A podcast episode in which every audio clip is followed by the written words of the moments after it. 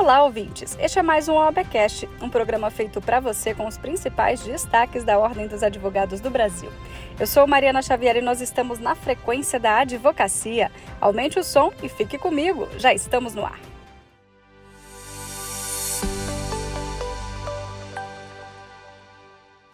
No programa de hoje, a gente vai relembrar eventos presenciais e virtuais da UAB Nacional que aconteceram ao longo deste ano.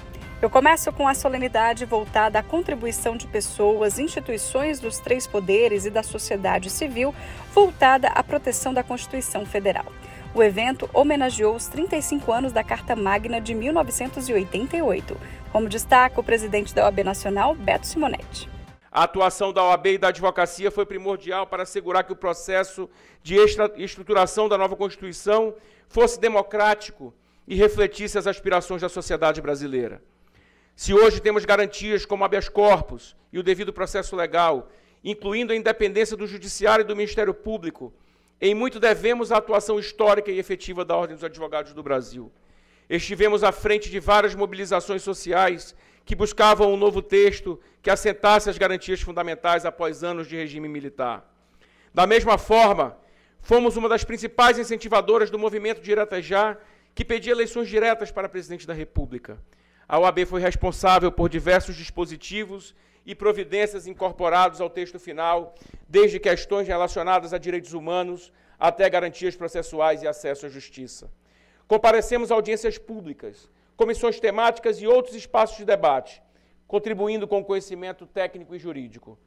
Depois da promulgação da Constituição de 1988, a OAB continuou com sua atribuição de vigilância, revelando-se um verdadeiro escudo da Carta Magna atuante na fiscalização de sua aplicação e interpretação. Senhoras e senhores, a Constituição de 1988 é o marco do entendimento e da conciliação nacional. Ela busca superar as barreiras que limitavam o nosso desenvolvimento como nação. Agora, mais do que nunca, esse espírito de união presente no texto constitucional é imprescindível. Entre os agraciados da solenidade estavam autoridades, ministros e o presidente do Congresso Nacional, senador Rodrigo Pacheco. Acompanhe. Celebrar os 35 anos da Constituição não é apenas um ato de reverência ao passado, mas também um compromisso reiterado com o presente e com o futuro de nossa nação. Por isso, como advogado e ex-conselheiro federal da Ordem dos Advogados do Brasil, recebi com grande honra o convite para retornar a esta casa e participar desta importantíssima cerimônia. Não é exagero afirmar que a advocacia foi fundamental na elaboração da nossa Constituição. Entre os constituintes que compuseram a Assembleia Nacional, tivemos a fortuna de contar com mais de 170 advogados. Entre eles, o próprio doutor Ulisses Guimarães, presidente da Assembleia. O envolvimento profundo da classe advocatícia contribuiu para a elaboração de dispositivos fundamentais na Constituição. E não me refiro só ao artigo 133, que diz respeito à profissão, mas, sobretudo, uma ênfase especial ao artigo 5 que salvaguarda nossos direitos e liberdades individuais. Nossos avanços, nossas lutas são um reflexo de um compromisso mútuo com os valores democráticos e com os princípios constitucionais. A advocacia não é apenas um ofício, é uma missão social de grande envergadura. Que continuemos a valorizar que continuemos a valorizar e a fortalecer o elo entre a advocacia e a política, o elo entre a advocacia e o parlamento brasileiro.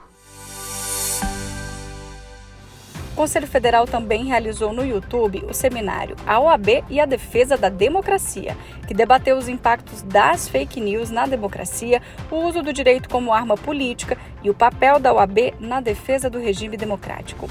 É o que a gente relembra a partir de agora na fala do presidente da Comissão Nacional de Defesa da República e da Democracia, Aldo Silva Arantes. A defesa da democracia, o estímulo à informação e o combate à desinformação tão prejudicial ao Estado democrático de direito. Um argumento suscitado pelos patores, pelos setores que se opõem ao projeto é de que ele seria contra a liberdade de expressão. Nada mais falso. A extrema-direita defende uma liberdade de expressão absoluta. Todavia, não existe a liberdade de expressão absoluta. O PL, o PL assegura a liberdade de expressão nos termos da Constituição e dos tratados internacionais. E o PL é claro no seu artigo 1 ao destacar que as vedações e condicionantes previstas na lei não implicarão restrição ao livre desenvolvimento da personalidade individual, a livre expressão e a manifestação artística e intelectual de conteúdo satírico, religioso, político, ficcional, literário ou qualquer outra forma de manifestação cultural. Outro evento realizado no YouTube da Ordem debateu a importância da advocacia ambiental e empresarial.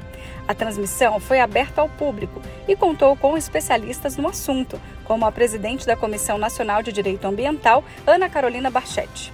É um direito difícil, é um direito amplo, ah, extremamente regulado.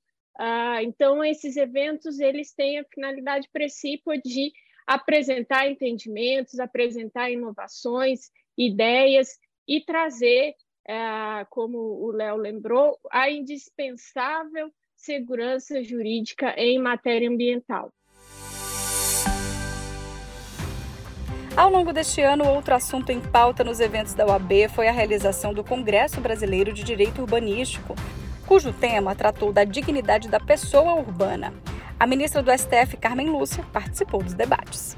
Eu queria tecer as minhas observações sobre o tema da dignidade da pessoa urbana em três itens especificamente. Em primeiro lugar, sobre o ser humano e o seu canto no mundo. Que pode ser rural, que pode ser urbano, como é que houve essa mudança tão grande. Queria um pouco partir disso para a gente conseguir situar este, esta definição constitucional tão importante do princípio da dignidade humana. Segundo lugar, como a Constituição Brasileira de 1988 inovou ao tratar da cidade.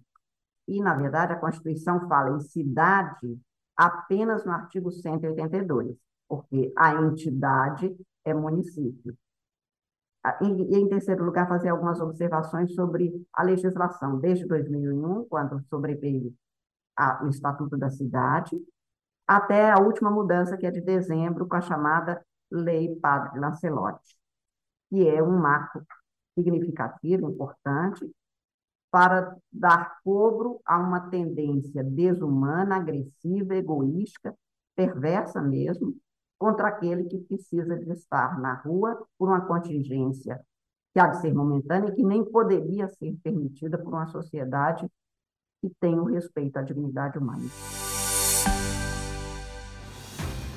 Os avanços e desafios da liberdade econômica no país e o impacto de decisões de tribunais superiores também foram destaque em evento da OAB Nacional. Além da discussão, a programação contou ainda com a apresentação de aplicação da legislação em casos concretos e as possibilidades jurídicas a serem observadas no país, como ressalta o ministro do TST, Ives Gandra Martins Filho. Acompanhe. Então, eu pensei aqui, como nós estamos com o título do do seminário, da palestra, Liberdade Econômica e Tribu Tribunais Superiores, a mim cabe trazer um pouquinho da experiência do que, que é defender a liberdade econômica no Tribunal Superior do Trabalho. Então, eu ia dividir basicamente em quatro tópicos aqui a, a minha exposição.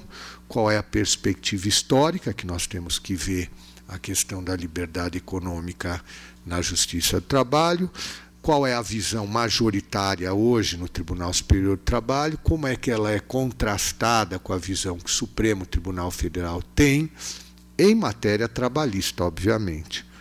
E ver depois a situação atual, como é que nós podemos enfrentar esse problema concreto da perspectiva que nós temos na Justiça do Trabalho em uma visão mais protecionista ou uma visão mais liberal. Magistrados mais protecionistas, magistrados mais liberais. Pois bem, o princípio da subsidiariedade, ele diz que aquilo que sociedades menores puderem fazer para promover o bem dos seus integrantes, não cabe ao Estado se substituir a essas sociedades menores. A família, as empresas, as associações, os sindicatos, as igrejas. Ou seja, a atividade na sociedade, o desenvolvimento dos interesses desses, daqueles, o bem dessas pessoas, desses integrantes dessas sociedades menores, é primariamente promovido por essas instituições. O princípio da proteção, o que, que ele estabelece? Quando essas entidades menores não puderem promover adequadamente o bem dos seus integrantes, cabe ao Estado intervir no domínio econômico, no domínio social, no, no, no, no domínio né, cultural, o que for. Essa intervenção, portanto, é subsidiária. Subsidiária. O programa de hoje fica por aqui. Eu sou Mariana Xavier e agradeço pela sua companhia. Eu te espero na próxima semana com mais uma edição do nosso OABcast. Até lá!